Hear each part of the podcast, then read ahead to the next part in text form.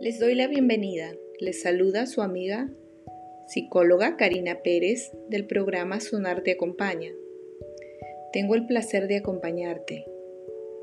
En este último episodio vamos a terminar con las ideas para ayudarte si eres una persona altamente sensible.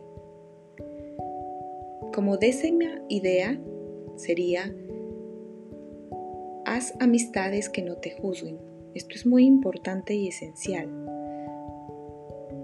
Una importante fuente de estrés de las personas altamente sensibles es la preocupación de ser señalados por sus amigos y seres queridos como alguien molesto, caprichoso. Por lo tanto, es fundamental rodearte de personas que comprendan tu situación y te, y te permitan sentirte escuchado y valorado. En esos momentos en los que el mundo se te desborda. Otra idea importante sería explora tus talentos artísticos. Una excelente forma de aprovechar tu sensibilidad es explorando tus talentos artísticos.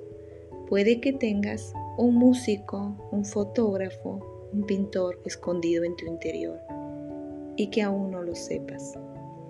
El acercamiento a tu creatividad te permitirá tener un campo en el que puedas descargarte de la sobrecarga sensorial e incluso convertirla en arte.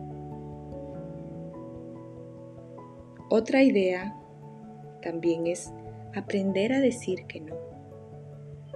Fortalecer tu asertividad y aprender a decir no cuando no te sientas con tiempo o disposición de asumir algún compromiso será fundamental para incrementar tu bienestar físico y emocional.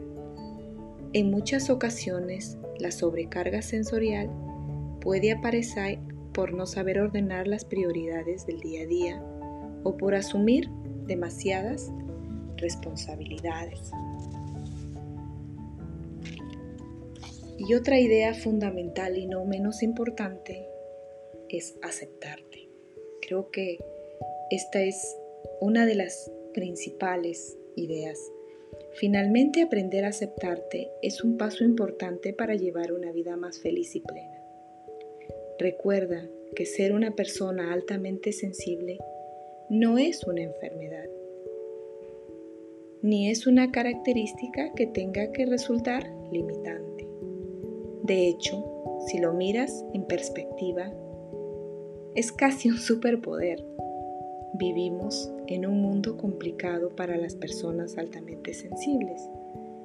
Lo es porque son muchos y en ocasiones muy intensos los estímulos que nos rodean. Así, en este artículo hemos querido recoger algunas ideas que te puedan ayudar en determinados momentos y a no sentirte abrumada o abrumado por tu entorno. Les deseo mucha salud y bienestar y espero les sirva de mucho estos podcasts. Gracias.